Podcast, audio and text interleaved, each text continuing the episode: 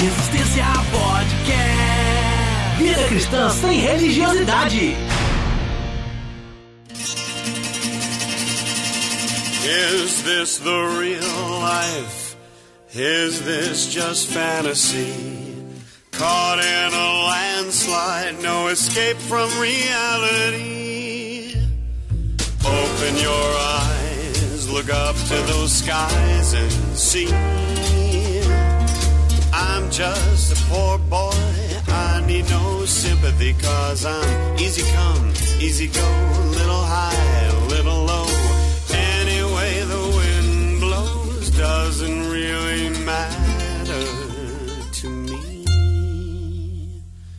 To me.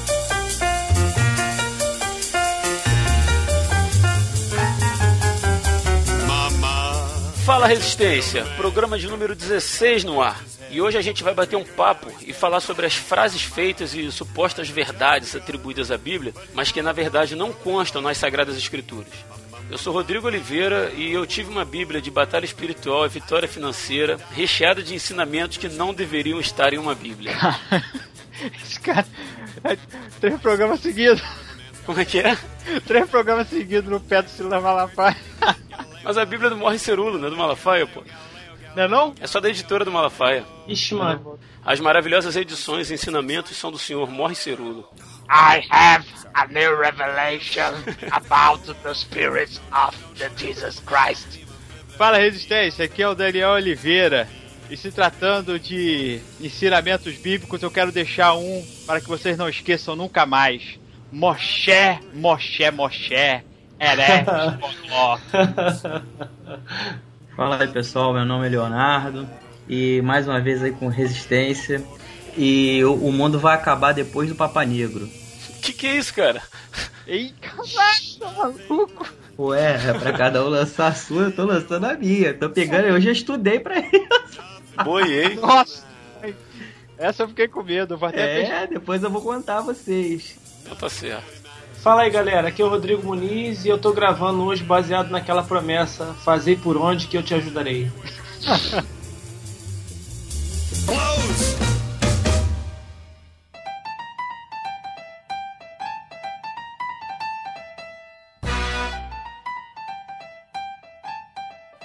E antes de começar, eu queria fazer um agradecimento à Mirella, de Macaé, Rio de Janeiro. Ela diz que o nosso podcast ajuda na caminhada. Caminhada na praia. Pô, pensei que era na caminhada cristã. mas- Não, na caminhada da praia mesmo. Ela diz que gosta muito das músicas que a gente colocou lá, obrigado. É, da forma como a gente trata os temas e que ela ri sozinha, igual uma doida enquanto ela anda pela areia, banhando os pés nas ondas. Que chique, hein? Chique, não? É isso aí, Mirella. Valeu, obrigado aí. E ela também mandou eu parar de pegar no pé do Daniel. Aê, muito obrigado, Mirella, muito obrigado. Parar muito de obrigado. pegar, se parar de pegar no pé do Daniel, perde a graça. pô. Ela foi a única que pediu pra parar de pegar, todos os outros pedem pra continuar, insistir mais, entendeu? E perseguição ao Daniel. Elaine Ortiz, de Taubaté, curtiu nossa página no Facebook, é, compartilhou o último episódio e ela disse isso sobre o Resistência Podcast. Escutem aí, ó, abre aspas. Amigos, esse podcast faz bem à alma. Está na lista dos meus preferidos. Ame ao próximo. Ser cristão não é servir aos irmãos da igreja. Não tem a ver com religião. Respeite e ame o próximo. Independente de quem for, faça o bem e tente olhar para a criação divina como uma dádiva. Olha aí. Show de bola. aí. Muito obrigado aí, Tailane. Valeu mesmo aí. Muito obrigado também ao Arthur Oliveira Alves, o Ed The Drummer do podcast Pelo Amor de Deus. Super recomendado aí pra você que ouve. Procura lá, podcast Pelo Amor de Deus. Muito bacana. Carlos Chilavert, valeu Carlinho. Bruno Duarte, Samuel Wagner de Irajá, no Rio de Janeiro. Márcia Pinho, Ana Elisa, Daniel Lopes e Paulo Pereira, que curtiram recentemente a nossa fanpage no Facebook. Muito obrigado, galera. E se você ouvinte ainda não participou, tá esperando o quê?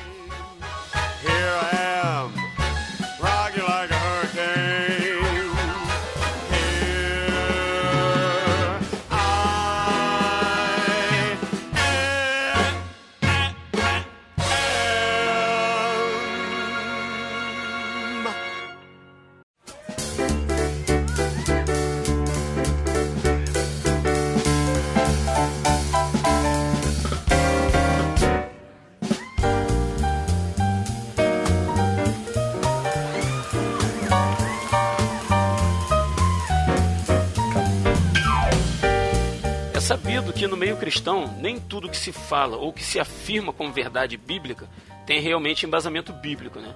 Algumas afirmações são mais sutis e outras chegam a ser mesmo grosseiras. E esse é o tema desse episódio.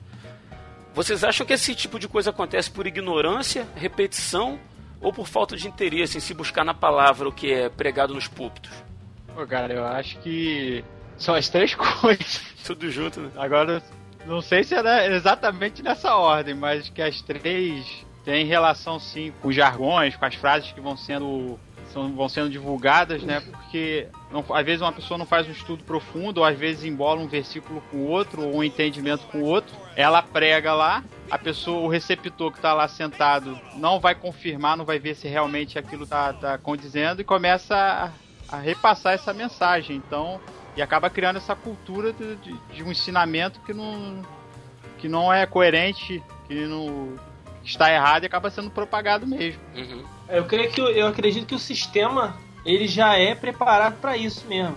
Ele dá condições para que isso aconteça de forma perene. Quando você está é, tá condicionado a ouvir apenas aquilo que uma pessoa sempre vai estar tá lá na frente falando, sobretudo os novos, né, que vão chegando e tal, e, e não tem aquela aquele manejo ali da, da Bíblia e tal, e tá e ele aprende que o que o o líder está falando lá na frente é o que vale e tal, uhum. ele mesmo já vai automaticamente criar uma uma característica de, de passividade ali, de ficar na dele, ali só ouvindo, recebendo, e não vai querer procurar não, cara. E aí ele vai só reproduzindo, igual papagaio de pirata, vai reproduzindo ali o, o que vão falando para ele, e quando vê já tá no... se torna o que a gente tá vendo aí, que é o senso comum, né? Na boca de todo mundo aí. Então é só um reflexo do próprio sistema, que é um sistema, é um sistema doentio, né? Em que é, é, ele já, já é doente, já é um ciclo vicioso já, entendeu? Então é muito fácil uma, uma falácia se propagar dentro de um, de um, de um sistema desse. Uhum. O interessante é que isso vai se reproduzindo, né? Vai contaminando, igual um vírus, vai contaminando de um, de um lugar para outro à medida que esses pregadores vão pulando de um lugar para o outro e vão falando, né? Nessa e naquela congregação vai se espalhando. E as pessoas mesmo vão depois viralizando aquilo, né? Usando o termo novo aí, né? As pessoas vão no boca a boca é, transferindo essa cultura errada uns para os outros. Eu concordo com, com vocês em tudo. É, para mim é falta de conhecimento, as pessoas é, não por maldade ou por preguiça, mas é aquela questão de que e, e vem mais uma agora. O que reforça isso é o seguinte: Contestar o que o pastor fala é pecado. O que o homem de Deus fala é, é tem que ser uhum. ouvido. Você não pode é, falar do homem de Deus e tal. E isso aí acaba também colaborando, né? Para o povo reproduzir o que se fala no púlpito. É, infelizmente, o que se fala no púlpito tem muito poder, porque a senhorinha que está lá no banco sentada, por mais que ela, que ela tenha, seja uma mulher de oração e tal, mas às vezes ela não sabe ler. Sim ela não tem aquele contato. É difícil hoje em dia, mas ainda tem muito, muito ainda. Muitas senhorinhas ainda que estão no banco que conhecem o evangelho é, do, do que se ouve no púlpito. E aí ela ela está muitos anos ouvindo aquilo, ouvindo aquilo, ouvindo aquilo, acaba reproduzindo. E aí acaba acontecendo esses jargões aí, esses, esses ditados, essas histórias, essas lendas urbanas, né? Da igreja não era para ser tão difícil assim, né? Uhum. E se você pensar no modelo básico aí que a gente, que a Bíblia né, mostra pra gente que deveria ser, que é o que é o do o discipulado de um a um, né? É, é artesanal, né? Vamos dizer assim. Se você, se a gente começasse por uma, por alguém tivesse sadio ali espiritualmente falando, é, e aquela pessoa se preocupasse em transmitir para aquele novo, aquele recém-convertido, né? aquele neonato, aquele conhecimento que ele já tinha recebido, aquele conhecimento sadio, a gente já, já venceria bastante isso, mas a gente infelizmente entregou essa tarefa do discipulado para a plataforma, né, para o púlpito. As pessoas elas elas estão, digamos assim, aprendendo, ouvindo a doutrina dos apóstolos em tese, exclusivamente da plataforma. Quando você não tem ali aquela aquela transmissão direta mais, mais pessoal, né? Mais isso, mais pessoal, aquele contato, né? Aquele discipulado ali, é, ombro a ombro ali, é, de um para um ali. Então as pessoas estão, é, como eu te falei, o sistema ele acaba relegando a essas pessoas apenas aquilo que o púlpito vai transmitir. Quando muito, aquilo que o professor da escola bíblica vai transmitir. É, o curioso é que a gente, quando a gente critica que, é, que a igreja bebe, bebe das fontes erradas, tem a Bíblia para beber né, e não bebe. É, a gente está falando da questão da música. Não sei se vocês lembram de uma geração formada por uma teologia baseada nas músicas que são cantadas, uhum. né, que apresentam inverdades aí até absurdos, né, anti, antibíblicos. E agora, por esse outro lado, a gente vê de pessoas que bebem da, da plataforma, do púlpito, né, mas que não têm a, a capacidade de, de, de, pesquisar por si mesmo, de ler a palavra por si mesmo e julgar que aquilo que está sendo dito ali na frente é errado. Eu sei que eu já falei isso também uma vez, meu filho, uma vez eu critiquei um, um televangelista desse aí, meu filho falou assim, ah, criança, né, falou assim, ah pai, mas ele é um homem de Deus. Assim, de uma criança eu entendo, né, que ela tem aquela, aquela, veja o cara na televisão ali, é o pastor, né, tá representando uma igreja, que entenda como homem de Deus, mas a gente cresce e, e, vive igual criança, né, cara? Assim, tudo que é dito ali é verdade, assim, vive naquela, naquela fantasia, mas não se dá o trabalho de ler, de buscar pessoalmente, né? Sempre através de um, de algum instrumento, né? Existe, né, Rodrigo, um certo conforto em, em você jogar a responsabilidade em cima do outro, né? Eu lembro até quando você me chamou para começar a participar do podcast, eu falei isso, cara. É muito mais fácil eu estar em casa ouvindo, é, depois entrar no site, botar um comentário para vocês e expor a minha opinião, etc e tal. Mas quando você se propõe a, a... claro que a gente está falando aqui, a gente está tá falando é, criticando os maus pastores, né? Os, os, os, os, maus líderes que sobem lá sem nenhum preparo, hum, sem, sem claro. nenhum zelo pela palavra do Senhor e nem pelo rebanho de Deus que precisa ser ensinado, precisa ser exortado. Está falando dos que ensinam errado, não está falando de quem ensina certo, não. É, existem pessoas que não querem ter esse, é, esse desafio de realmente ler, de estudar, de querer ir mais a fundo. É mais fácil você se acomodar, ah, eu aquilo, recebi. E eu vou dizer, para vou dar um exemplo, a gente está percebendo, eu percebo até pelas igrejas que, que eu já fiz parte, do esvaziamento que acontece na escola dominical. E normalmente é um lugar onde você vai estudar mais a Bíblia, o culto também, os cultos de doutrina, assim chamados na, nas igrejas, onde vai ter um estudo, onde vai ter um contato, são os cultos mais vazios. No domingo à noite, normalmente, o pastor está preparando uma mensagem evangelística ele vai falar sobre Jesus, sobre o que Cristo fez, porque ele morreu na cruz. E não vai ser um estudo que ele vai falar sobre atributos de Deus, ou que ele vai chegar falando sobre a história de Israel, que ele vai gastar uma, duas horas fazendo um estudo sobre a tribo, sobre a lei. Não que esse conhecimento não seja bom pra gente, ouvir sempre da, da obra de Cristo é importante, do que ele fez por nós, mas o cristão que já se converteu, que já que está andando com Cristo, ele deve se aprofundar mais. Eu falei, a mensagem evangelística é para aquele que precisa ser alcançado. Agora você já foi alcançado, você tem que se aprofundar no conhecimento de Deus. É isso que o apóstolo Paulo nos ensina. E a pessoa fica fugindo do culto, fugindo da escola dominical, fugindo da leitura bíblica uhum. em casa e quer só se alimentar ainda da mesma mensagem evangelística que ela ouviu e que ela levantou a mão e que se converteu. Se se converteu, porque se, se realmente tivesse se entregado a Cristo, Normalmente, uhum. quando a gente é chamado por Cristo, a gente quer mais conhecer dele. É, é estranho a pessoa querer ir para Cristo e não querer saber nada dele. Mas tudo bem. Fica aí conselho.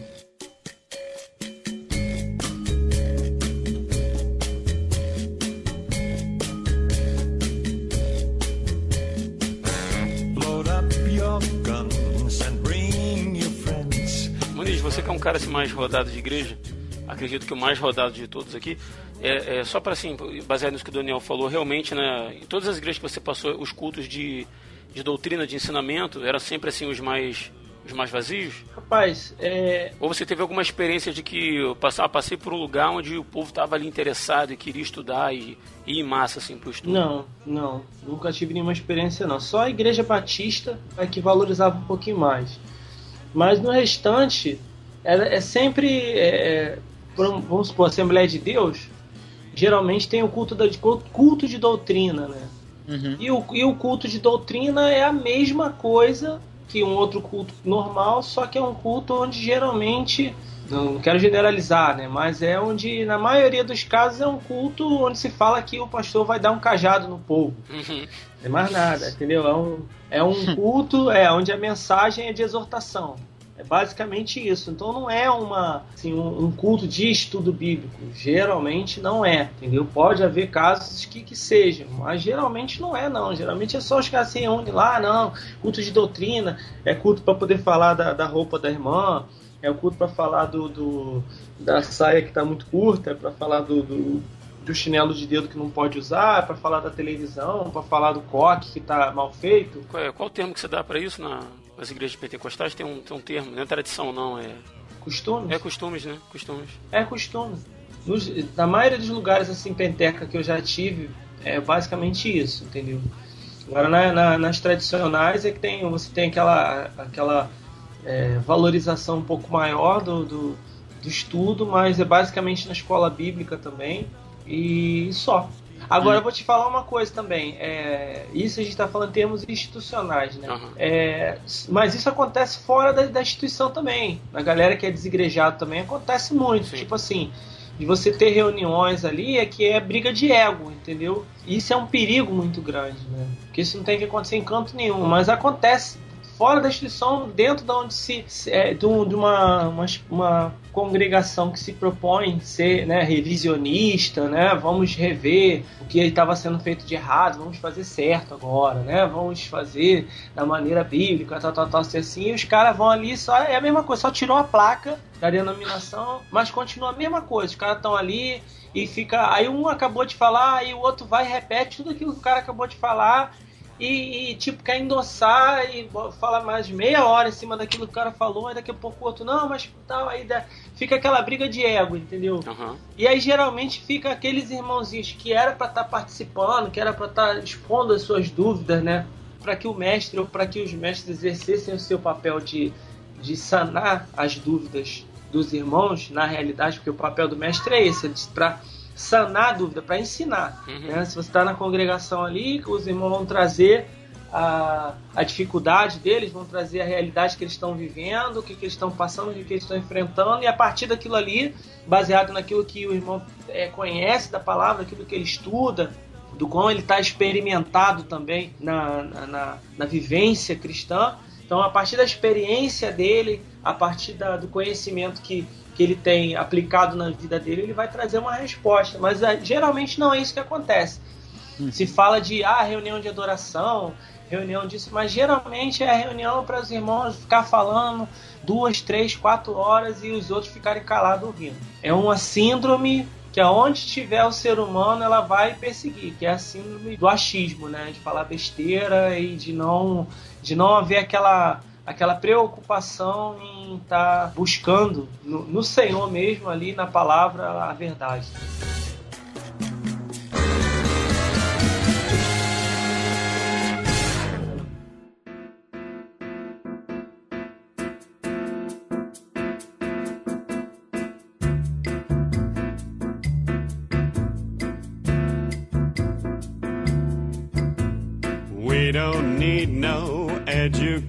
We don't need no thought control. Eu já passei assim por, por algumas experiências assim. Uma de estar num local pequeno, onde de repente a pessoa que estava na direção não era uma pessoa aprofundada assim em estudo. Então eram, eram basicamente cultos mesmo, né? A gente se reunia para prestar culto, não tinha muito estudo. Ah, já, já vivi isso também muito. E por um lado, assim, apesar de, de, de não ser fundamental, porque fundamental seria que cada um estudasse na sua vida diária ali, né? estudasse a palavra e buscasse por si mesmo. É. Mas eu, é melhor assim do que a pessoa que se, se dispõe a ensinar uma coisa que ela não sabe e acaba ensinando besteira. Já passei em outras situações, em igrejas grandes, que eram ensinados absurdos, cara, assim. Mas aqueles absurdos que todo mundo gosta de ouvir. E a igreja era cheia. E hoje eu vivo uma, uma realidade numa igreja menor que tem um pastor que é bem preparado mesmo, fez um bom seminário, é um cara que busca, um cara que lê muito, um cara que estuda, que sabe muito de Bíblia, está lá disposto a ensinar, sabe, as, as, os cultos de. A escola dominical, né? É um domingo sim, um domingo não que ele está lá. E assim, pô, é muito instrutivo, cara. Tanto assim da, da parte histórica, contextual, espiritual. É muito bom. Mas a igreja não, não abraça, cara. Não abraça. Tem dia da gente ter cinco pessoas, assim, seis pessoas. É difícil, né, cara? A igreja podendo aproveitar o conhecimento que ele tem, sabe? Mas ninguém quer, ninguém quer beber disso, não. Eu fico me perguntando se uma igreja que não tem interesse em estudar a palavra ou tirar suas dúvidas lá no culto, se tem interesse em fazer isso em casa. Ah, tem nada. Difícil, muito difícil mesmo. Não é? Até porque as dúvidas que, que a gente tem em casa, a gente leva para quem sabe mais do que a gente. Né? A gente tira a dúvida lá com ele. Se as pessoas não vão para nada, nem para nem para aprender, que dirá para para tirar dúvida, né? É aquilo, Isso- é aquilo que eu digo, é um sistema, ele gera essa passividade, né? Da pessoa chegar ali, sentar e ficar ali, e ela se- chega, senta, canta, levanta, ora, é, canta de novo, ora de novo, ouve o cara falando lá e vai embora e acredita que aquilo ali que ela fez é, uma- é o suficiente, Sim. Uhum. entendeu? Aí depois vai pro Facebook, bota a foto de uma criança doente, bota assim, se você concorda que Deus cura essa criança, digite amém nos comentários. É, basicamente Entendeu? isso aí. Então ela acha que vida cristã é isso aí, cara. Entendeu? Vida cristã é pra ela é isso aí e tá tudo certo. E tipo assim, a Bíblia dela em casa tá lá é, para ela poder levar pra igreja, né? Mas ela às vezes não, não abre a Bíblia nem um dia, nem um momento da vida dela para poder conferir nada em casa, não. Se a gente tivesse esse discipulado um a um ali, individual, artesanal, feito por alguém que tem essa prática de vida, porque discipulado é transmissão de vida, transmissão de prática, transmissão daquilo que a pessoa é, é fazer uma cópia de si.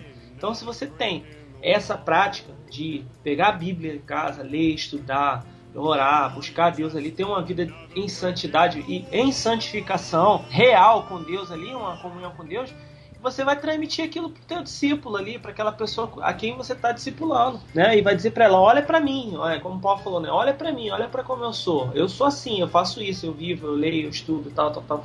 Ia ficar muito mais fácil, cara.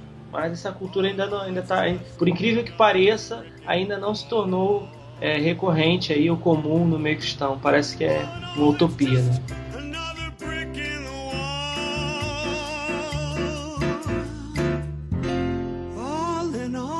Just a another brick in the two, three, four wall. The wall.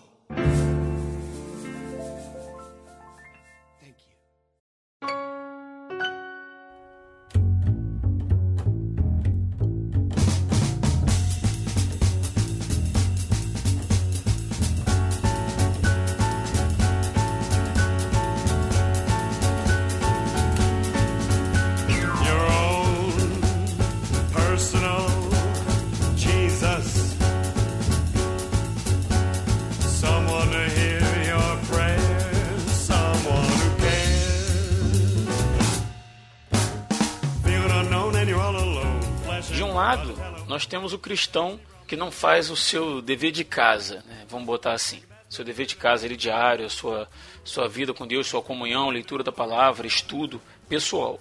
Ele se contenta em sentar no banco e receber o que vem do púlpito. Né? E por outro lado, me preocupa a, a formação de, de, de seminaristas, de pastores, e muitas vezes, e a gente conhece muitos casos, de seminaristas que estão ali simplesmente para conseguir o cargo de pastor e ter uma profissão. Né? Não tem, não tem a, a menor preocupação com o que está sendo ensinado, com o que está sendo aprendido. É simplesmente estudam para passar de ano, se formar pastor e ter o seu emprego. E o que, que esses caras vão passar para a igreja quando eles forem liderança? Né? Então, se há uma, uma plateia desinteressada e uma liderança menos interessada ainda, sabe? Eu, me preocupa muito, me preocupa muito o futuro da igreja enquanto congregação. O cara não tá preocupado. E isso se reflete no banco, se reflete na, na membresia. Esses caras eles estão subindo ao púlpito despreparados, porque eles, eles não, não, não são é, bons alunos, não são estudantes, e isso aí acaba passando para a igreja. E o, o que nós estamos vendo hoje sobre a questão de, de pessoas que não querem estudar, pessoas que não estão se preocupando com a Bíblia e tal, é, é, é o reflexo, como o Muniz falou. Se você discipula, se você é um, é, é um, é um, é um tutor, o seu pupilo ele vai ter a sua cara. Ele vai seguir os seus passos. Se você é um tutor que você não lê, não procura a Bíblia, você é um péssimo aluno, você vai ser um péssimo professor, você vai ser um péssimo tutor, e isso se reflete na, nas ovelhas. Eu tenho alguns alunos de ensino médio que e até de ensino fundamental também, o que se dizem evangélicos, mas que de evangélico ele, ele só tem o nome, né? talvez o jeito de andar, porque, cara, a, a, o comportamento, cara, são demônio purinho, cara. Só, só, por curiosidade, como é, como é que é o jeito de andar?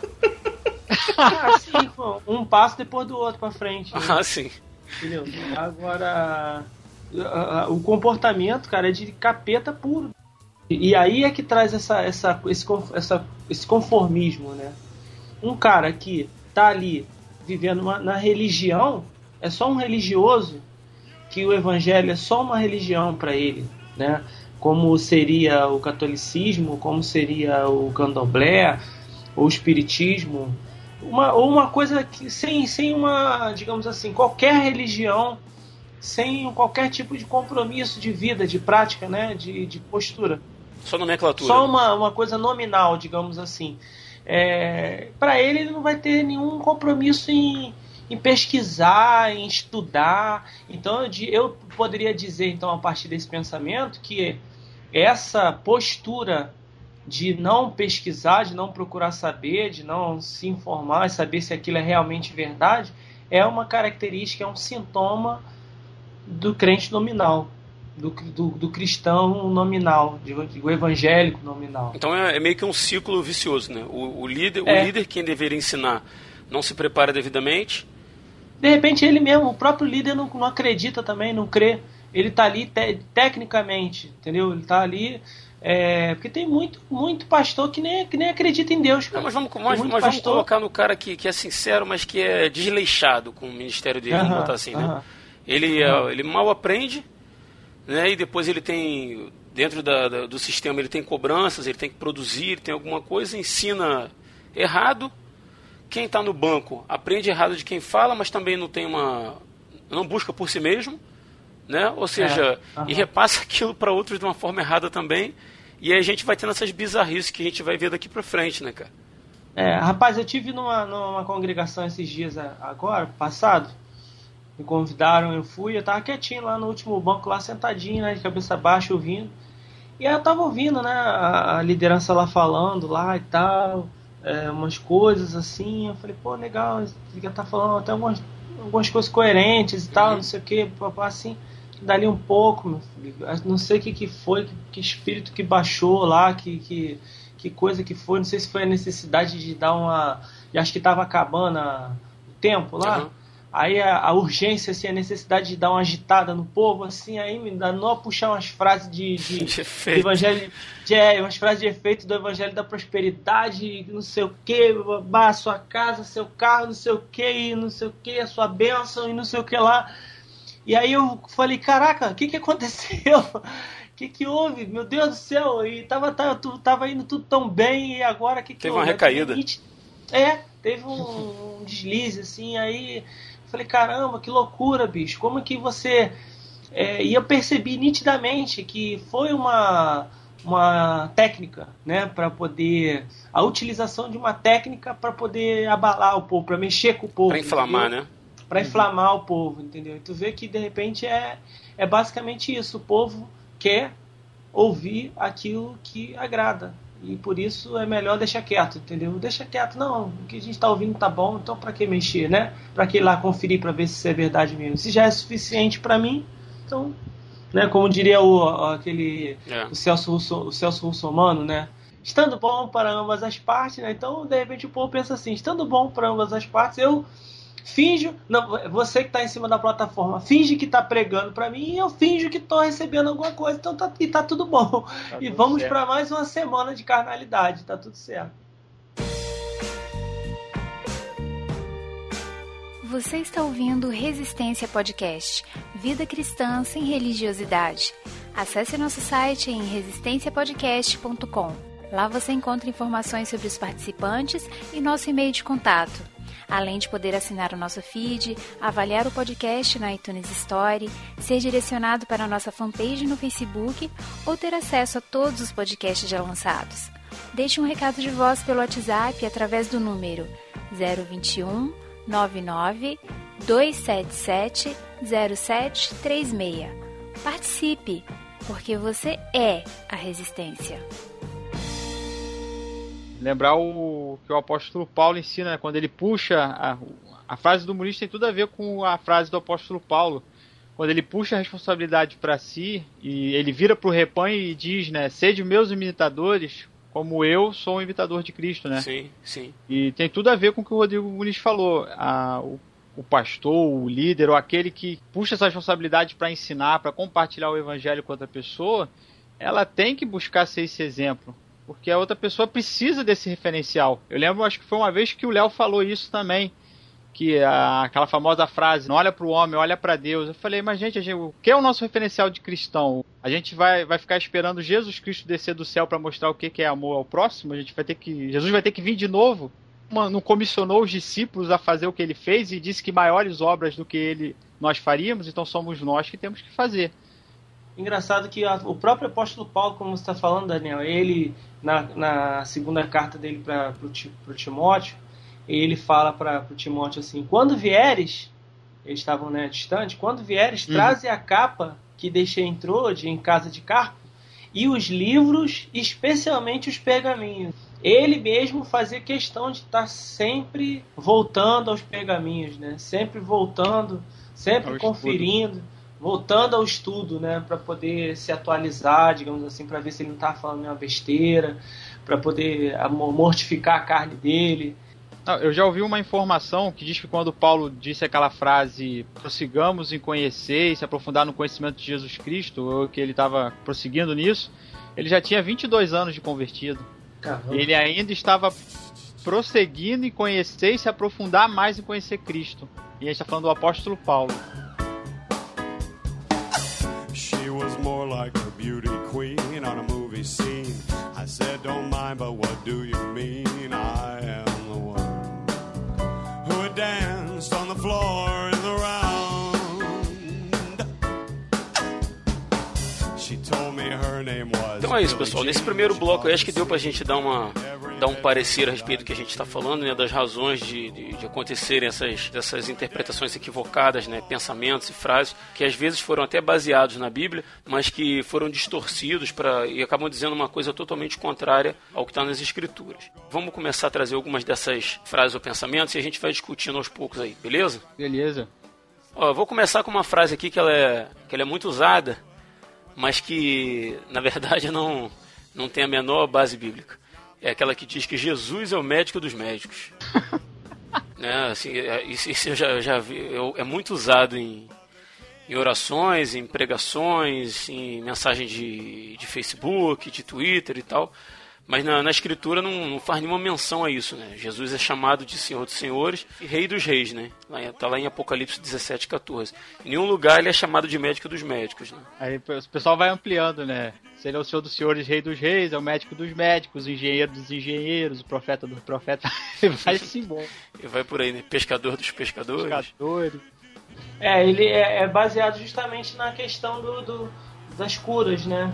Que Jesus curava e tudo mais, aquela coisa toda. Sim, então, sim. Então eles vão basear nisso aí. Tem uns muito bizarros, né, cara? Tem umas, umas pérolas assim que. É, isso aí você pegou até leve, né? Vamos dizer assim. Ah, pra começar, né, cara? É. Tem coisa pior aqui. Ah, vamos lá, então. É... Onde está seu coração, ali está o seu tesouro também. É uma outra que também não está na Bíblia. É, o que certo é o contrário, né? Onde está o teu tesouro, ali está o teu coração. Uhum. É uma inversão, Aí né? A pessoa bota o... É, inverte, e, sei lá para quê, para justificar. Agora, aquela que eu falei no início também, fazer por onde que eu te ajudarei. Essa aí é, é, é clássica também. Eu conheço uma versão dela, que é esforça-te e eu te ajudarei. Você vê que já dá... Ela já é escrita de uma é, forma que um, parece que é um texto tom. bíblico, né? É, dá um tom assim é. mais, né? Mais formal, assim, né? É, e aquela quem Deus ajuda quem cedo madruga, né? É, é, deve ser derivada dessa, né? É, vai na mesma linha Assim, também, só, né? só para constar essa expressão esforça-te, eu dei uma pesquisada que ela, uma pesquisada, ela aparece 12 vezes na Bíblia, mas em nenhum lugar ela está acompanhada com eu te ajudarei. Né? Tem, tem o texto esforça-te e tem bom ânimo. É, esforça-te e eu te ajudarei, né? Que é a ideia, né? Uhum. Tem esforça-te faz a obra, tá em 1 Crônicas 28, 10. Tem esforça-te e clama.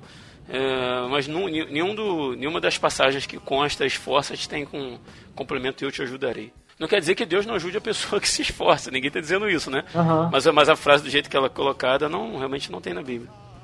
Tem um texto, esse está na Bíblia, mas muitas pessoas usam esse versículo sem saber o contexto do qual ele foi escrito, que é aquela, aquela frase: um ao outro ajudou e ao seu companheiro disse esforça-te.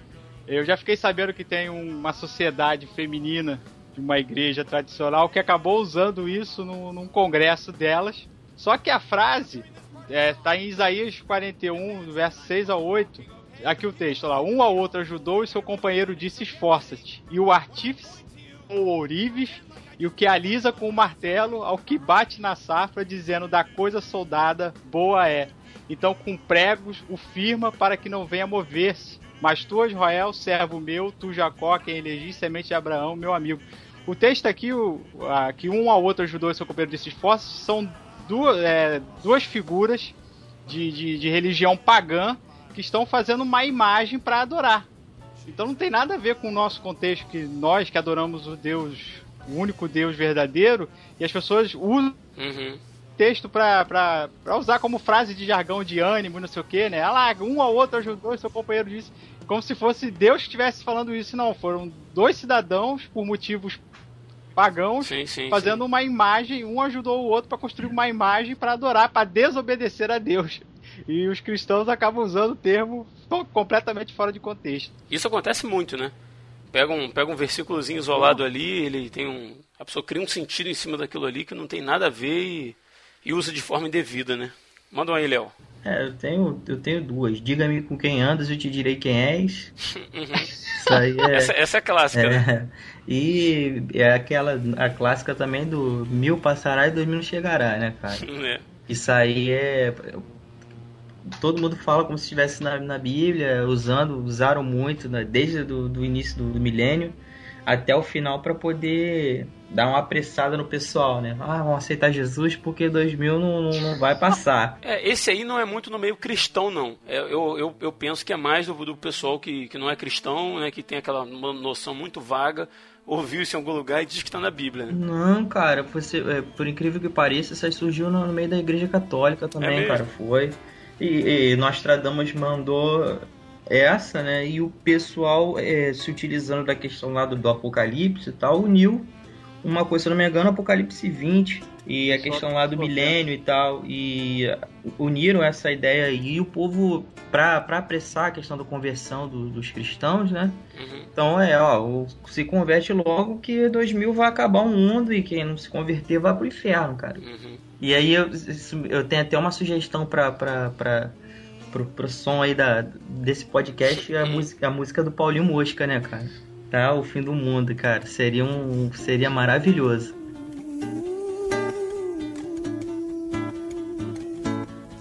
Meu amor, o que você faria se só te restasse um dia? Se o mundo fosse acabar, me diz o que você faria. Ia manter sua agenda de almoço, hora, apatia, ou esperar os seus amigos na sua sala vazia, meu amor. O que você faria se só te restasse esse dia? O Relativo a esse primeiro que você falou, eu diga-me com quem tu andas e eu te direi quem és. Tem até uns, uns versículos, é, alguns textos bíblicos que acredita-se que pode ser baseado nisso. Né? Um está em Provérbios 16, 29, que diz assim: O homem violento persuade o seu companheiro e guia-o por caminho não bom. E tem outros, outro que diz assim: Não entres na vereda dos ímpios, nem andeis pelo caminho dos maus. Evita-o, não passes por ele. Desvia-te dele passa de largos. Provérbios 4, 13 e 14. Então, assim, é, pode até ser baseado, mas o, o, o texto propriamente dito, né? Diga-me com quem tu andas e eu te direi quem és, não existe. E eu ouvi dizer de um, de um pregador que disse isso certa vez, não sei quem, disse lá: Diga-me com quem tu andas e eu te direi quem és. Está na palavra. Aí alguém falou assim, pastor, mas isso não está na Bíblia, não. Aí que ele falou assim: Não está na Bíblia? A pessoa, não, ele, mas devia estar. Ah.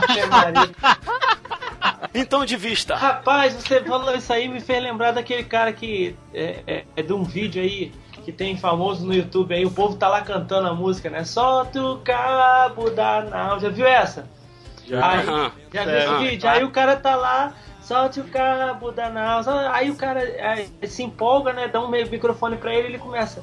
Olha, eu ia, eu ia trazer uma palavra aqui, mas eu- o Espírito Santo tá me dando outra palavra aqui, que é pra me falar sobre Danal. Que Danal era um, era um homem de, de, de fibra. Danal era um homem tal, não sei o quê. Mas aí é, é, falaram pra ele, solta o cabo, Danal, solta o cabo. Danal E teimoso segurando o e cabo. Danal não soltava o carro, rapaz. O povo que tava tocando assim, fazendo background. O povo vai parando assim de tocar devagarinho. Assim, e vai olhando pro cara assim, olhando um pra cara do outro e rindo. Não, e foi- e foi revelado pelo espírito. Queria saber que espírito que revelou isso pra ele. cara. Cara, que absurdo! Não, mais absurdo que isso é aquela galera que lê Provérbios 5, 5,15, que fala assim: bebe a água da tua própria cisterna e das correntes do teu poço, Uhum. e estão bebendo a própria urina aí, meu irmão, dizendo que é mandamento do Senhor. Que é pra beber as águas da, da- da própria cisterna, que a cisterna é, e a água é a urina, meu irmão. É, É. vocês viram, vocês viram, se- é, isso aí, o- talvez vocês também viram a clássica do pastor lá pegando texto e falando, Cara, né? eu tava de- procurando de- isso aqui agora. Acho que foi Oséias. É, aham. Pega, é, pega a mulher e adultera. Ah, Ah, essa essa aí é. fabulosa. Pega a mulher e adultera. E o cara. Aí o cara. E, o- e aí Papou o- irmãzinha, papou Não, irmãzinha. aí o, o, o repórter na hora ele vira pra ele e fala assim, pastor, mas não seria adúltera, não? Isso. Aí, aí, o, aí o pastor, aí o pastor, o irmãozinho, ih rapaz, Entramos em oração pedindo a Deus misericórdia, porque seria uma das coisas mais difíceis da minha vida. O quê? E tomar essa decisão. Pegar uma mulher com, que tem marido. O pastor também é casado. Como explicar? A Bíblia, Oséias capítulo 3. Este profeta, um homem como nós, e diz assim: ó, Deus mandou tomar uma mulher e adulterar. O senhor está falando adulterar ou, ou é a palavra adúltera? Receba essa mulher que foi adúltera. Não. Não é assim? Não, aqui está dizendo aqui que vai outra vez, ama uma mulher amada de seu amigo e adultera. Posso dar uma, uma olhada? À vontade. Ah, Qual que é? Pedro 3. Aqui. Vai outra vez, ama uma mulher amada de seu amigo. Sim. E adúltera. Não é adúltera? Tem um acento aqui, pastor. Não houve uma interpretação equivocada? A Bíblia não estaria se referindo a uma mulher adúltera? Deixa eu ver. E não para que o senhor adulterasse? Ah, tá. Inclusive foi bom eu estou mexendo isso aqui, porque uma coisa chama a outra, né? Por isso nós precisamos da direção do Espírito. é mesmo? Tem uma vírgula aí, ó. Tem uma vírgula. Não, é um acento que era adúltera. Acento- é adúltera, Aí ele, adúltera. Ele, leu, ele leu adultera, pega a mulher não sei o que e adultera. Aí ele, Caraca. não, não, não, não é adúltera que tá escrito aí, não. É Aí o ele, Oséias 3.1, cara. rapaz, que absurdo. Aqui, ó, eu achei o texto aqui, tá em Oséias 3:1. O texto diz assim: E o Senhor me disse: Vai outra vez, ama uma mulher amada de seu amigo, contudo adúltera. Aí ele leu aqui: Vai outra vez, ama uma mulher amada de seu amigo, contudo adultera. E, é, cara, aquela ali, na verdade, pra mim foi uma, uma desculpa esfarrapada pra fazer sem vergonhice. Tá aqui, Aí- ó. Ele ainda pegou na Bíblia. Tá aqui, tá escrito, ó. Pega a mulher e adultera. Ih, não é que é mesmo? Depois engraçado é a cara dele. Ih, rapaz, é mesmo. Agora já foi, já foi. Já, Agora, sabe? tem um que é absurdo, tem um que é já era, absurdo né? também, que é aquele, que, aquela frase, né? Deus ama os pecadores, mas odeia o pecado. Essa também é, Uhum. é, é clássica, né? Essa é clássica que não tá na Bíblia também. né? O po- pastor Pote adora É. essa frase, né, o Muniz? Ah, é, ele desce pro pau, meu irmão. Ele arrebenta. o povo. Deus odeia o pecado e odeia o pecador também. Odeia os dois, meu irmão. Não tem esse caô, não. Se não fosse o sangue, se não for a graça, tá, tá todo mundo lascado. Ó, cara, tem um outro texto também aqui, uma, um outro texto. Já tô botando na Bíblia já também. Ai, tá. Tem uma outra, uma outra frase aqui. Deve estar lá em 2 Macedo 17.1, Vixe, que diz assim: É dando que se recebe. Essa é extra bíblica clássica, né? É, isso aí é. Isso aí, cara, é, é, é de- é tirado de uma da oração de São Francisco. Não é bíblico, Aham. tá? Mas isso é da oração de São Francisco. É dando que se recebe, é perdoando que se é perdoado, e é, e é morrendo que se vive para a vida eterna. Na verdade, é, também dizem que esse é dano que se recebe poderia ser baseado, no caso, em Lucas 6,38, que diz assim: Dai e ser-vos-á dado, boa medida, recalcada, sacudida e transbordando, vos deitarão no vosso regaço, porque com a mesma medida com que medirdes também eh, vos medirão de novo. Mas, o, como a gente está falando, né, o texto do jeito que está aqui não não está na Bíblia. E normalmente ele é usado de uma forma assim perversa, né? para fazer as pessoas sacrificarem para poder receberem em dobro, em triplo aquilo que elas estão ofertando à igreja, né? É, esse texto é utilizado para a teologia, teologia da prosperidade. Uhum, totalmente. Eu, Falei, Muniz. Não, um, texto que até poucos dias atrás eu, eu citava até e não me dava conta disso, né? É, pen- pensava e lembrava do texto dessa forma. Quando fala que o diabo veio para roubar, matar e destruir. Mas não é o diabo que veio para roubar, matar e destruir. É o ladrão vem somente para roubar, matar e destruir, que é João 10, 10. Né? O ladrão eu ouvi essa explicação num videozinho pequenininho, que botaram até com a voz uma criança, explicando é, que essa galera, esses falsos pastores aí, entre aspas, que estão enganando o povo, são esses ladrões, né, que vêm para roubar, matar e destruir.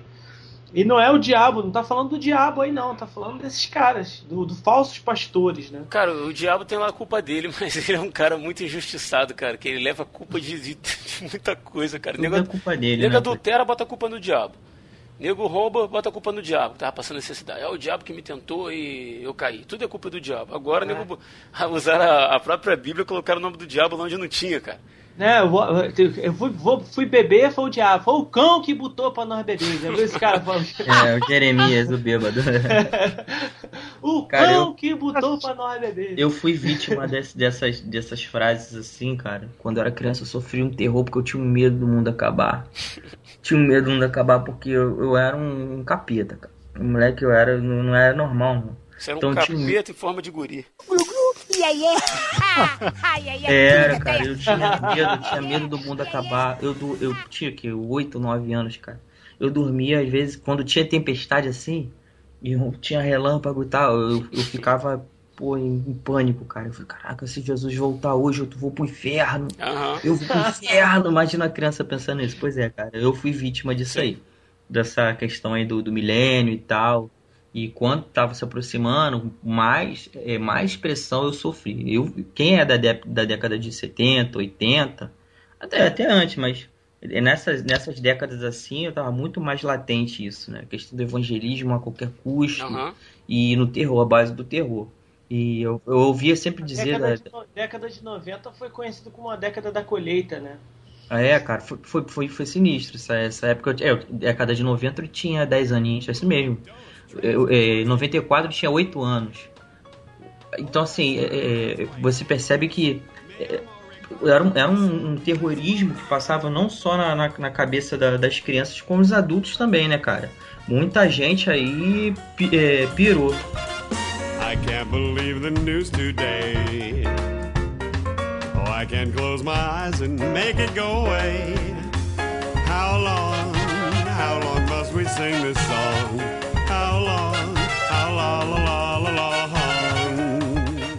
Outro texto, assim, olha. Aí no meu caso aqui não é nem questão de, de, de frase que não tá na Bíblia, mas já, já é caso de interpretação sobre Davi e Golias, que eu considero ser um exagero da verdade. por causa da força de Golias, por causa do tamanho de Golias, as pessoas acabam exagerando e diminuindo Davi mais do que Davi realmente era. A Bíblia é bem clara que Davi é, era jovem, mas ele não era um garotinho mirradinho, pequenininho, e também não era nenhum fracote. Porque quando o rei Saul fica preocupado, é, quando Davi se oferece para enfrentar o gigante, Saul fica preocupado e fala, né, ah, o Golias é um guerreiro desde a juventude, você é só um garoto. Aí Davi vai dizer, não, eu já matei um leão e um urso. E do mesmo modo que eu matei esse leão e o urso, eu vou lá e vou derrubar o cara. O que já não era pouco, né? Que já não era Ter matado o leão e o urso, cara. Que ele era jovem, a Bíblia deixa bem claro. Tanto que, que, que Golias despreza ele pela juventude, mas não é porque ele é jovem que ele era um molequinho franzininho, magrelo, raquítico. Ele já era um garoto experiente, tanto que ele era pastor, ele tinha que proteger as ovelhas do, do pai dele. É que o pessoal não lê a Bíblia, o pessoal aprendeu sobre Davi naqueles desenhos da Bíblia que passa na Record domingo de manhã, entendeu? Uhum. Aí lá ele é fraquinho. Foi outro É. fato também interessante. Ruivinho, né? Pra provar que Davi, que Davi não era um garotinho mirradinho. E outra interpretação é quando Davi vai vestir a armadura de Saul, a Bíblia vai dizer que ele experimentou andar, mas como nunca havia usado, então disse a Saul: Não posso andar com isto, pois nunca usei. Aí as pessoas dizem que Davi não aguentou o peso da, da armadura de Saul. Não tem nada a ver. O que ele está dizendo é que ele nunca usou aquilo. E que ele ficou, Uhum. ele ficou É, atrapalhava ele na desengonçado. mobilidade. Agora né? não é que ele não aguentava o peso de Saul. Davi cingiu a espada sobre a armadura e experimentou andar, pois jamais havia usado. Então disse Davi a Saul: Não posso andar com isto, pois nunca o usei. Aí as pessoas se referem a, a esse texto dizendo que Davi não aguentou o peso da, arma- da armadura, e não é isso que o texto está dizendo. Ele está dizendo que ele estava andando desengonçado por causa da armadura. Outro ponto interessante em relação a essa armadura é a altura de Saul. Samuel 10, do versículo 23, o pessoal está procurando ali Saul que ia ser ungido para ser o rei de se escondeu no meio da bagagem, Deus falou onde ele estava. Aí pegaram ele no meio da, da multidão. Aqui vou ler o versículo aqui. Correram e o tomaram dali.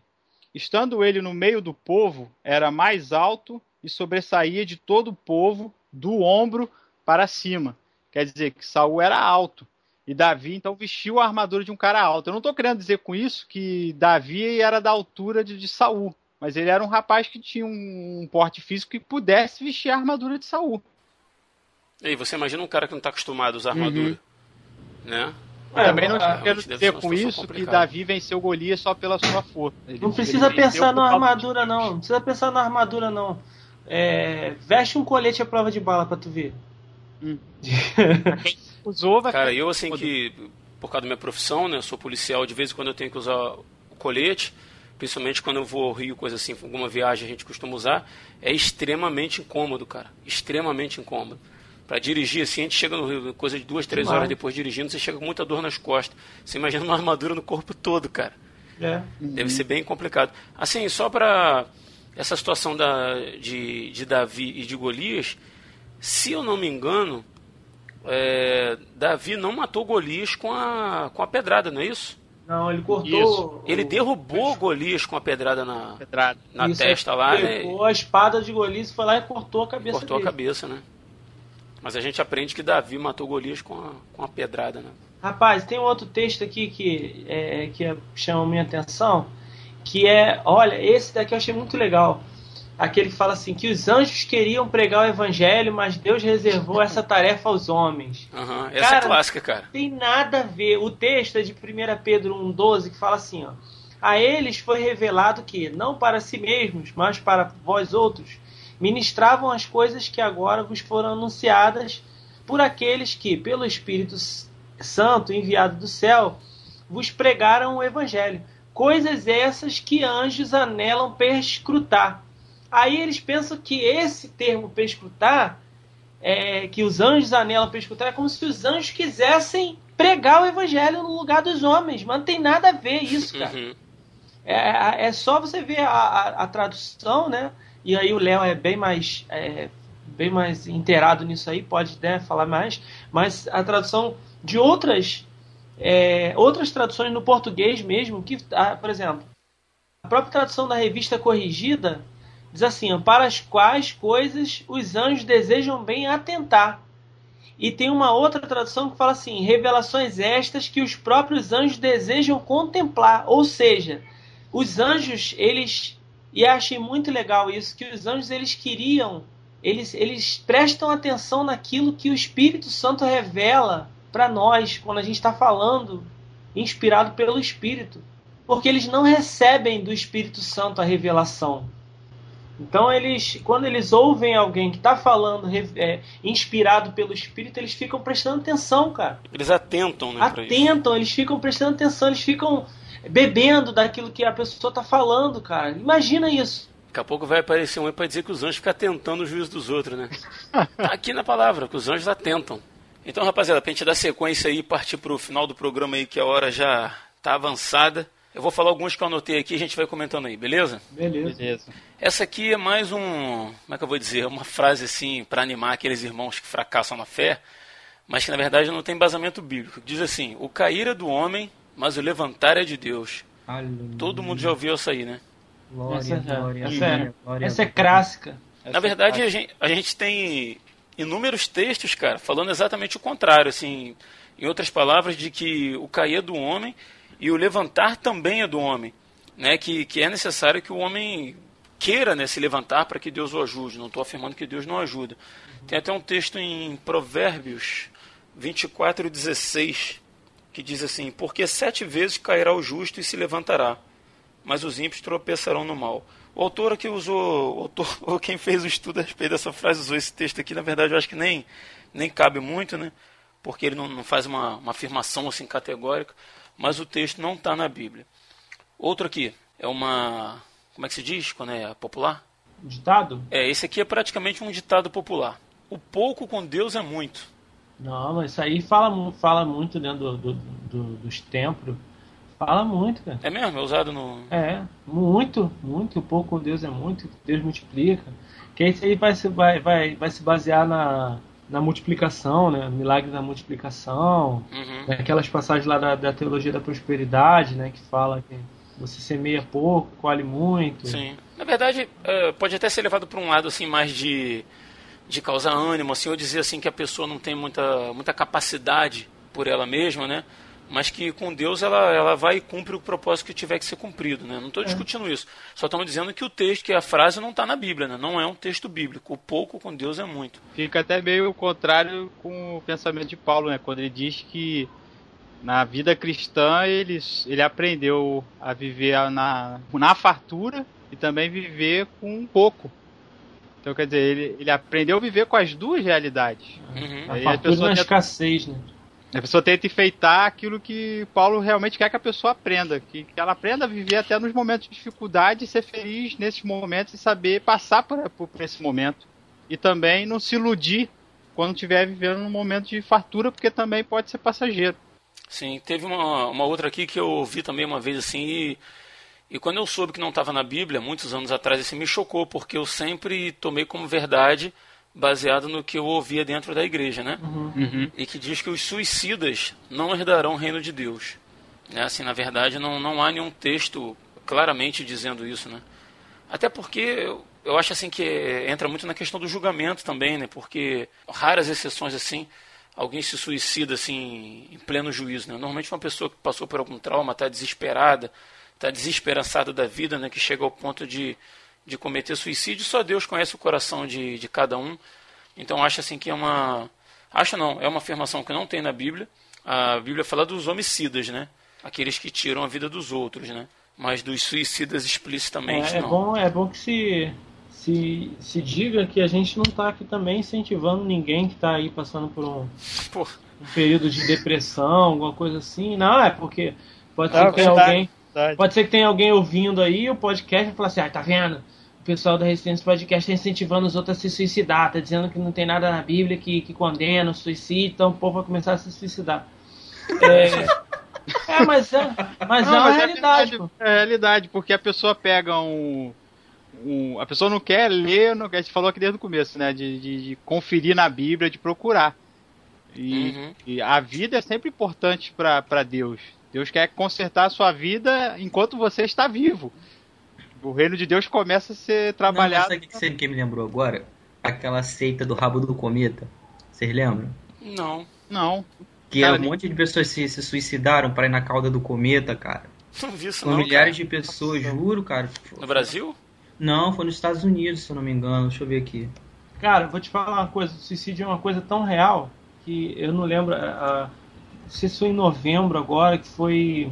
É, não, não é celebrado, que isso não se celebra, né? Mas foi lembrado. um- existe um dia de combate ao suicídio. É, e estava se falando a quantidade de suicídio que acontece por minuto no mundo. É, é coisa absurda, assim. Só que a mídia ela não, ela é orientada meio que a não divulgar isso, até para não incentivar, né? E, e é algo assim assustador, cara. É algo assustador, algo que vale até é, para reflexão aí da- das pessoas, que às vezes a pessoa não, não dá atenção para quem está do lado aí, de repente. Né? Às vezes, é, e há poucos, não sei se vocês lembram, que há poucos meses atrás teve o caso de um pastor batista, terminou o culto, tudo bem, todo mundo feliz e tal, o cara foi para casa, acho que ele morava sozinho, não sei, eu tava pastoreando a igreja. Não sei, eu sei que ele estava sozinho no, no- no- na, na casa. E o cara foi pra casa e se matou, cara. Aham. O cara acima de qualquer suspeita. E ninguém imaginava que o cara tava passando por um desespero desse.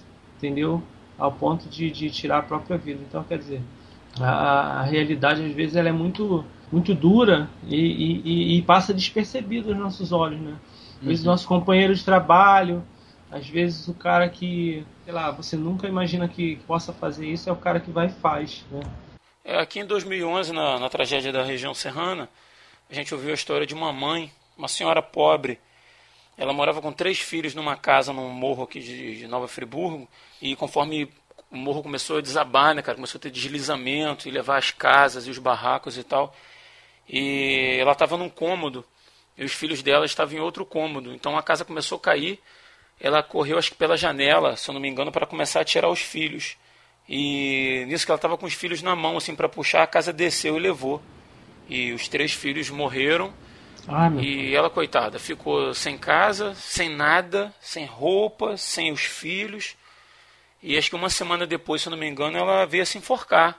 Nossa. Né? E assim, poxa, Deus me livre de, de julgar a dor de uma mulher dessa, né, cara? De chegar a um ponto assim de ser insuportável para ela a existência.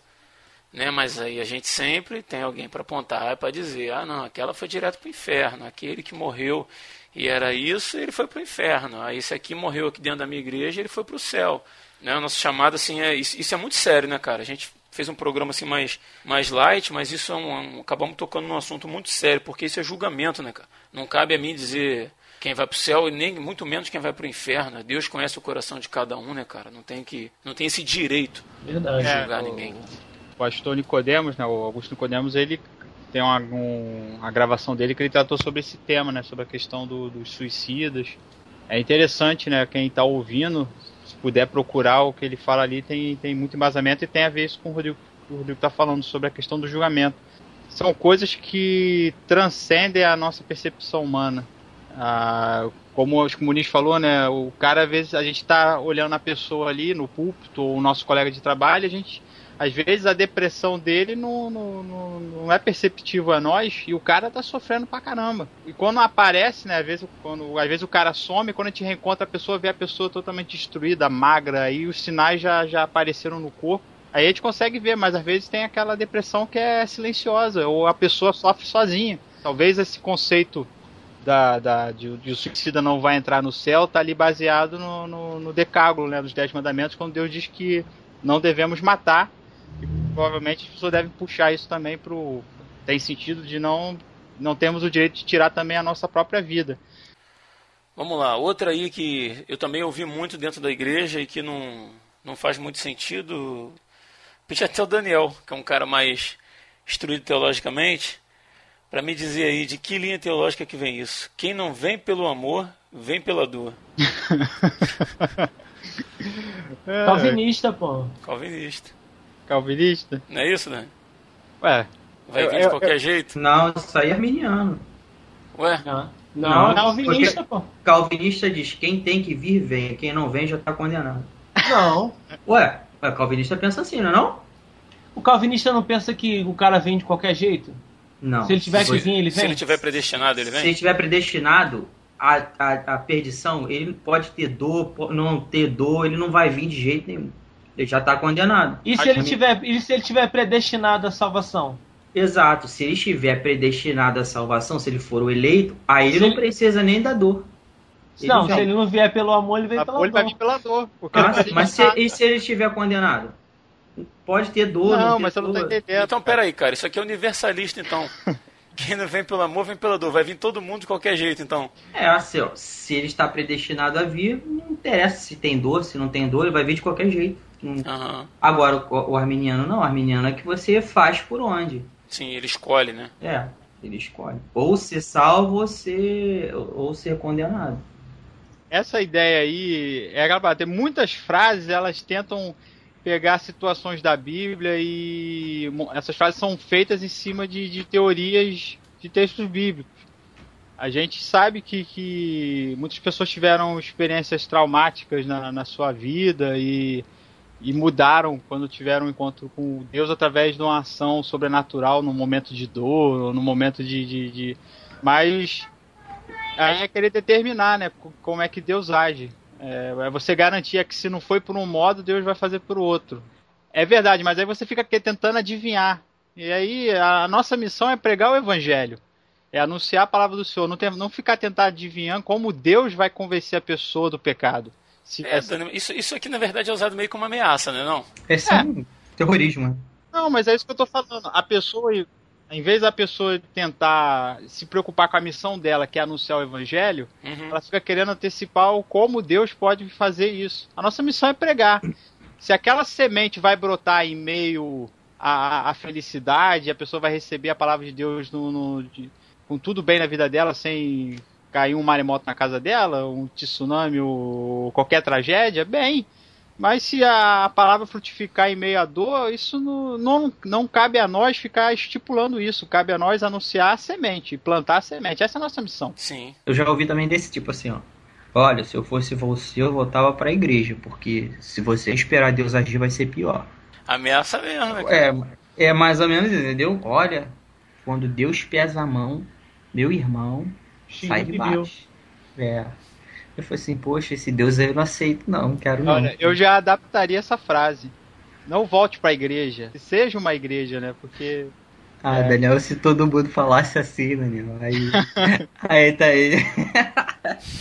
a gente não estaria aqui na resistência. É, Verdade. Verdade. Eu já ouvi uma pessoa orando pedindo pra Deus entregar quem fazia mal na mão dele. Que o, Oh, que o. Senhor é fiel e ia colocar. Senhor, coloca isso que me faz mal, que me persegue. Coloca ele na minha mão, Senhor. Eu sei que a hora vai chegar de eu ver ele na minha mão. Ih, rapaz. Eu já, eu já vi assim, tinha um, é, até tinha um- eu tinha uma tia que ela era aquelas crentes bem mandingueira. Aí ela, é, aí ela tinha aquela, aquele hábito de orar pedindo a Deus para o anjo dar de espada na pessoa. Sério? Por exemplo, se, a pessoa, se ela quisesse que a pessoa fosse na casa dela, ela orava pro anjo dar de espada na pessoa para poder a pessoa ir lá na casa dela. E- Essa não tem mesmo nenhum fundamento bíblico. É, Mas às vezes aprendeu assim, né, Muniz? Desde, desde que ela tá na igreja, ouviu assim, aprendeu assim. Até por ignorância, repete, né, cara? Uhum. Falando em absurdo, cara, eu ouvi uma vez um cara dizer que Jesus era músico e que estava na Bíblia. Vocês já ouviram isso? Jesus era Não. músico. É. Baseado, vou ler para vocês o texto. Está em. Lucas 7, de 11 a 14. Vou ler rapidinho. Diz assim: E aconteceu que no dia seguinte, ele, Jesus, né, foi à cidade chamada Naim. E com ele iam muitos de seus discípulos e uma grande multidão. E quando chegou perto da porta da cidade, eis que levavam um defunto, filho único de sua mãe, que era viúva. E com ela ia uma grande multidão da cidade. E vendo-a, o Senhor moveu-se de íntima compaixão por ela e disse: Não chores. E chegando-se, tocou o esquife e os que o levavam pararam, e disse: Jovem, a ti te digo, levanta-te. E o que fora defunto assentou-se e começou a falar. Baseado nisso aqui que Jesus tocou o esquife, cara. Esquife é caixão.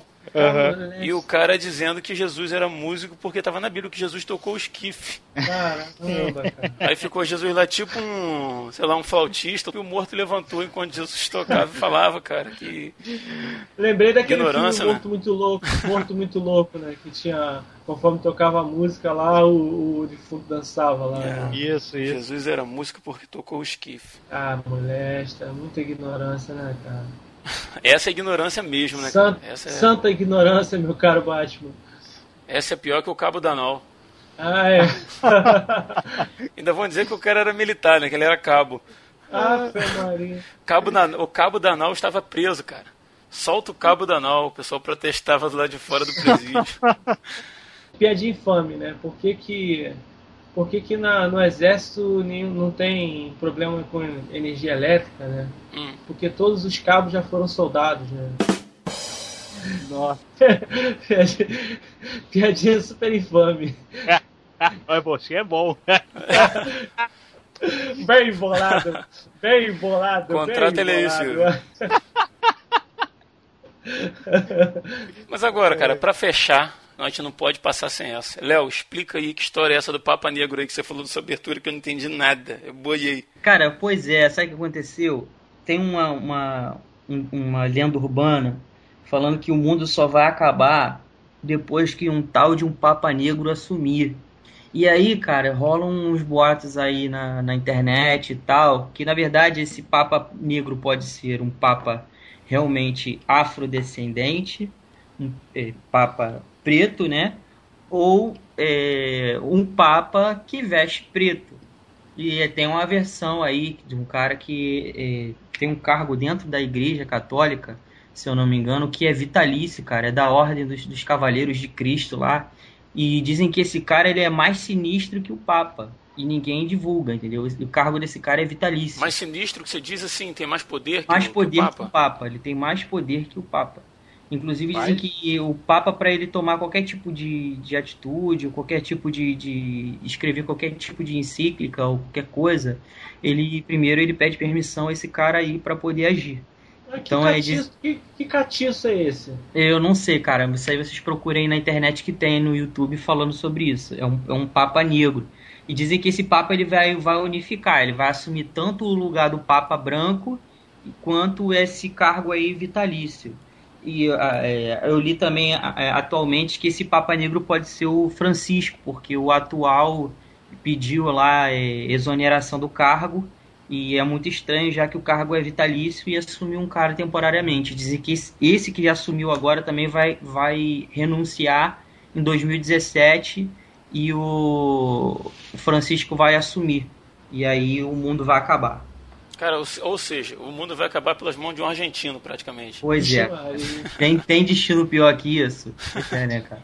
Então, é, é, é mais ou menos isso aí, pra não, não prolongar muito. Então, Isso tá, isso tá no âmbito das teorias conspiratórias ou tem algum indício disso aí, assim, mais... Cara, é- é- tem uma coisa sobre a cons- conspiração, Illuminati, essas coisas assim. E eu, eu, eu tava pesquisando se esse- Só que essa, essa lenda do Papa Negro, na verdade, eu acho que é mais uma daquelas que pegaram lá das, das, das previsões de Nostradamus também. Entendeu? E é muito antiga também, porque eu lembro dessa questão do Papa Negro. Também tinha uma, uma profecia do Lula, mas como o Lula já assumiu, já saiu. Mas eu acho que tá se cumprindo, que o Brasil tá acabando, né? Que profecia do Lula, cara? Que é, que, é o, que, o, que o anticristo ele não tem um, um, de- dedinho na mão. Então, é, é sacanagem, ah, cara. cara. E aí falaram que era o, provavelmente era o Lula, né, cara? Então, tá se cumprindo aí. Já veio a besta. O anticristo do Brasil. A gente vai apanhar dos petistas, cara.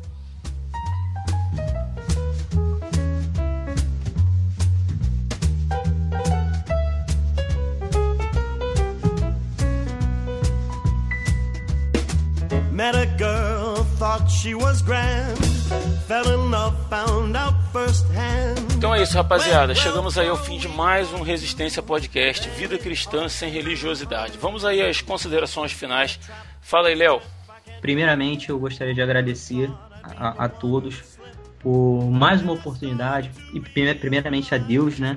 A gente está aqui com saúde e tal, mais um podcast de final de ano e eu estar aqui presente e deixar aqui só uma, uma observação sobre as coisas que foram faladas, principalmente aos irmãos católicos, sobre a questão do Papa Negro, algumas brincadeiras que a gente faz aqui ao ar. Eu gostaria que vocês é, pesassem. Algumas coisas são, são brincadeiras, tá? E se parecer de, de, de tom até um pouco mais ácido, é, que não, não levem para o lado ruim da coisa, né? O lado mal da coisa.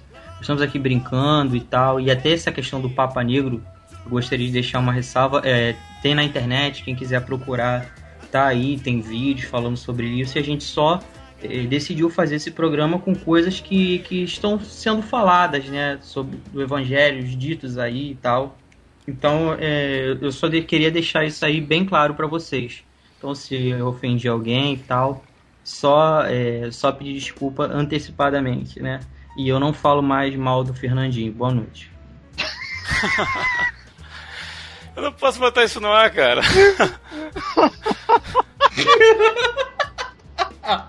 ah, bota, bota. Então valeu, Léo. Obrigado aí, tá? Mais uma vez. Obrigado pela força esse ano todo aí que passou, no ano 2015. E até o próximo aí. Fala aí, Muniz. Bom, galera, a gente está terminando mais um programa aí. O que a gente deseja é que você não se deixe levar tudo aquilo que você ouve. Né? Sobretudo quando se diz que ah, a Bíblia fala isso, a Bíblia fala aquilo, está escrito assim, assim, assim na Bíblia. Ou quando você ouvir frases de efeito durante uma, uma pregação, durante uma mensagem, uma proclamação lá qualquer. Você tenha critério você possa ouvir é, e filtrar tudo aquilo que você ouve, conferir.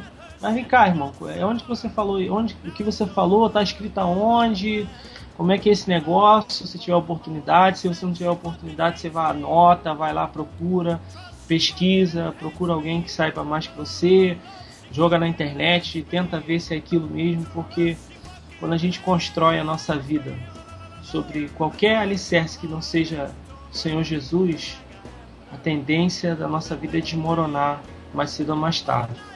Então, se você quer construir uma vida que não desmorone, que não caia, que o teu fundamento seja Cristo, seja a palavra, uma palavra sadia, uma palavra verdadeira, né, com base bíblica, não em cima de achismos ou em cima de ditados populares e, e frases de efeito. Tá? Eu queria indicar um livro que eu estou lendo atualmente que é, chama Por que Tarda o Pleno Avivamento, do Leonard Ravenhill.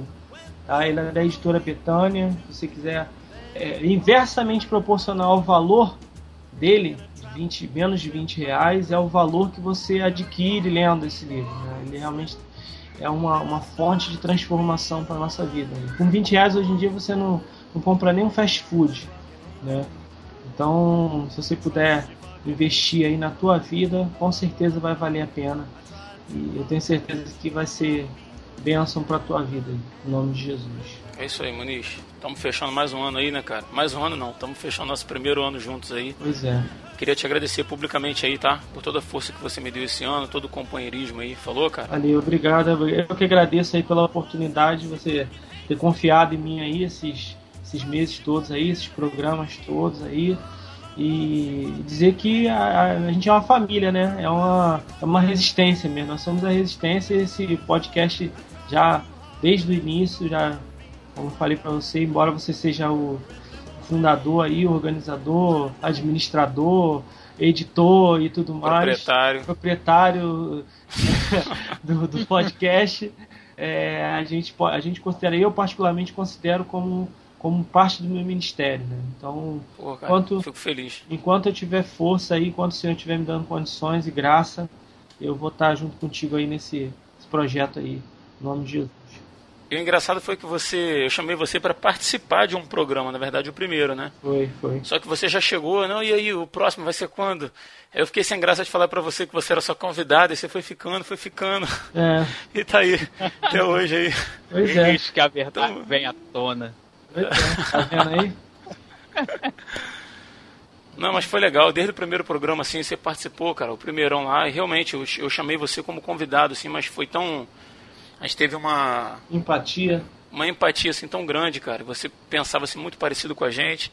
Depois você se... De, é, depois você se desviou no caminho, né? Foi igual o Caio Fábio. Mas... Mas, pô, obrigado mesmo, cara. Assim, fico muito feliz de ter todos vocês aí que estão participando sempre com a gente os que participam diretamente também, é sempre muito legal. Eu estou falando isso antes de, antes de passar para o Daniel, porque o Daniel não vou agradecer porque ele chegou agora no final. Entendeu? Tem, tem pouco tempo que o Daniel está no programa, então não, não vai receber agradecimento pelo ano que passou. Talvez eu agradeça no final de 2016. Valeu, Dani. Coitado, Daniel. Tá bom, muito, muito, obrigado. Eu, eu prometo trabalhar com finco Pra poder chegar no final do ano que vem e, e finalmente receber o meu agradecimento. Trabalhar com o Ah, quê? meu pai. Trabalhar com afinco até o Ah, final do ano que vem pra poder receber meu agradecimento. A gente falhou, falhou a gravação. Tá certo. Eu achei que ele tinha falado finco, cara. Já ia entrar Eu o também, soquinho no cara. final do programa. Eu tô me vigiando. Mas Dani, de qualquer forma aí, cara, você chegou no finalzinho aí, mas você tem acrescentado muito pro programa, assim. Eu fico muito feliz de ter, de ter tido a iluminação de ter chamado você para participar com a gente aí, tá? Fica o agradecimento aqui, obrigado aí e deixa suas considerações finais. Bom, então, galera da Resistência, é, eu primeiramente quero agradecer por mais uma vez estar podendo participar do, do programa. E quero complementar a fala do Léo aí e dizer para os nossos ouvintes aí que gostam do arminianismo, de Armínio, de Calvino, que nós respeitamos as correntes teológicas e que de nenhum modo a gente está querendo ridicularizar ninguém. A gente é o nosso jeito de brincar, de, o, jeito, o nosso jeito de falar. Não leve a ferro e fogo, aqui é uma brincadeira, somos todos irmãos, somos todos aqui filhos de Cristo, servos do Senhor, tá ok? É, o segundo ponto que eu quero dizer é que muitas das frases e pensamentos que a gente expôs aqui nesse podcast, é, eles querem passar ideias baseadas na Bíblia, mas porque houve algum descuido, uma falta de estudo, essas ideias se tornaram incompletas e com falhas. Eu mesmo, quando eu vi aquela frase Deus ama o pecador e odeia o pecado, eu também não via nada demais nessa frase, até que um dia eu vi a pregação do pastor Poote, que a gente vai ver se coloca aí um link para vocês assistirem. E nessa pregação ele refuta o erro dessa, dessa mensagem.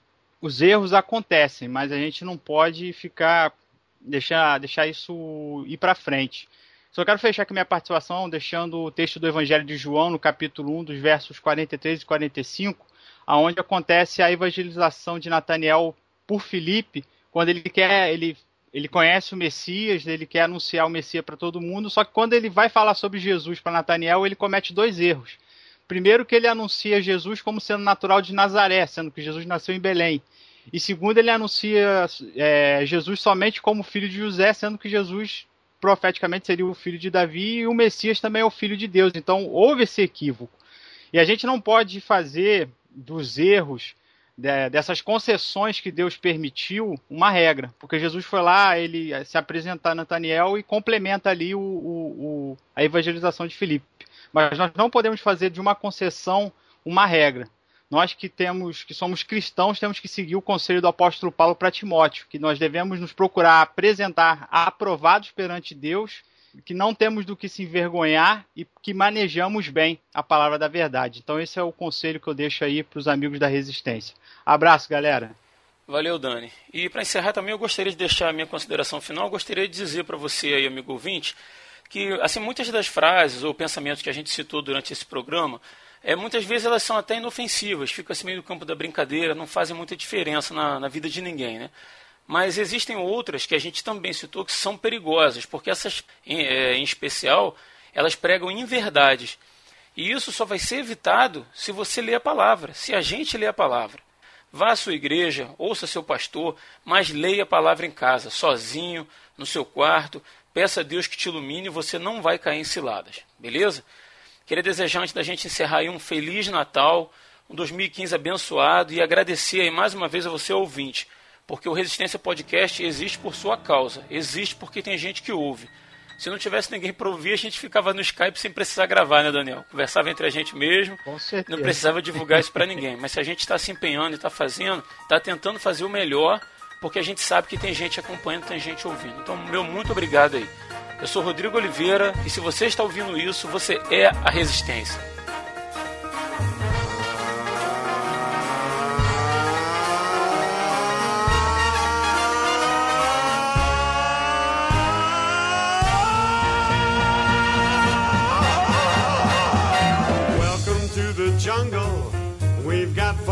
Games.